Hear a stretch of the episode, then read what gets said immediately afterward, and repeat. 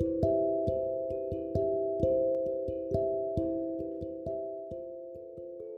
a todos, mi nombre es Gaby Blandón. Bienvenidos a Neuroeduca con Gaby. El día de hoy hablaremos sobre la importancia de estimular los procesos cognitivos superiores. Para empezar, hoy tenemos como invitada a Mari Zabaleta, maestrante de neurociencias aplicadas a la educación. Bienvenida maestra Mari Zabaleta. Sabemos que es muy importante estimular en los niños los procesos cognitivos básicos.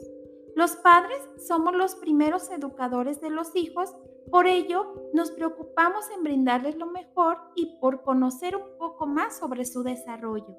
Para empezar, maestra, ¿nos puede decir qué son los procesos cognitivos básicos? Buenas tardes, Gaby. Claro, Primero, gracias por invitarme a tu programa. Estoy encantada de estar aquí y compartir un poco de lo que he aprendido sobre neurociencia, una parte importante del desarrollo humano. Antes de responderte, es importante decirte que el desarrollo cognitivo, a grandes rasgos, significa que hay una maduración, crecimiento y cambios estructurales y fisiológicos de las capacidades y habilidades cognitivas o mentales como son el pensamiento, la memoria y la atención. Los procesos cognitivos son las operaciones mentales que realiza el cerebro para, procesar la información que recibe. Es decir, es una actividad mental que no es observable de manera directa. Significa saber o adquirir y usar el conocimiento. Qué interesante, maestra Mari. ¿Y ¿Nos puede decir de qué forma se recupera esta información? Claro que sí. Mira, Gaby, se recupera a través de los sentidos como es la vista, el olfato, el oído, el tacto y el gusto. Muy bien, maestra. ¿Cuáles son los procesos cognitivos básicos? Los procesos cognitivos básicos, Gaby, son la sensación, la percepción, la atención, la memoria, la motivación y la emoción. De esta manera lo manejan algunos teóricos. ¿Cuál es la diferencia entre los procesos cognitivos básicos y superiores? Los procesos cognitivos superiores son más complejos y se considera que están mediados por símbolos y emergen a partir de la interacción social, además de como consecuencia natural del desarrollo cerebral. En cambio, los procesos cognitivos básicos permiten recibir, interpretar y almacenar la información por medio de los sentidos, la percepción, la atención y la memoria.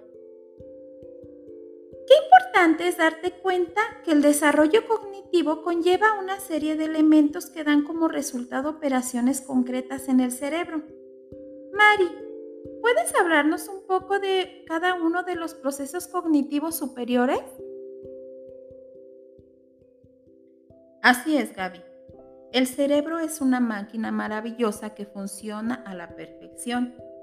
El primer proceso cognitivo superior es el lenguaje, que es una capacidad única en el ser humano, pues permite emitir sonidos o letras que en conjunto forman palabras y estas a su vez oraciones.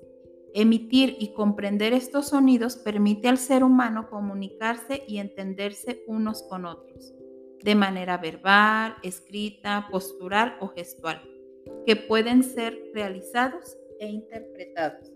El otro proceso cognitivo superior es el pensamiento. Es la capacidad de formar ideas y representaciones conceptuales de la realidad dentro de la mente, relacionadas unas con otras. Los pensamientos se elaboran en forma voluntaria o involuntaria dependiendo del estímulo. Según su tipo se clasifican en reflexivo, crítico, analítico, inductivo, deductivo, convergente, divergente, lógico, creativo y social. Por último está el aprendizaje. Se define como el proceso mediante el cual se origina o se modifica una actividad respondiendo a una situación siempre que los cambios no puedan ser atribuidos al crecimiento o al estado temporal del organismo.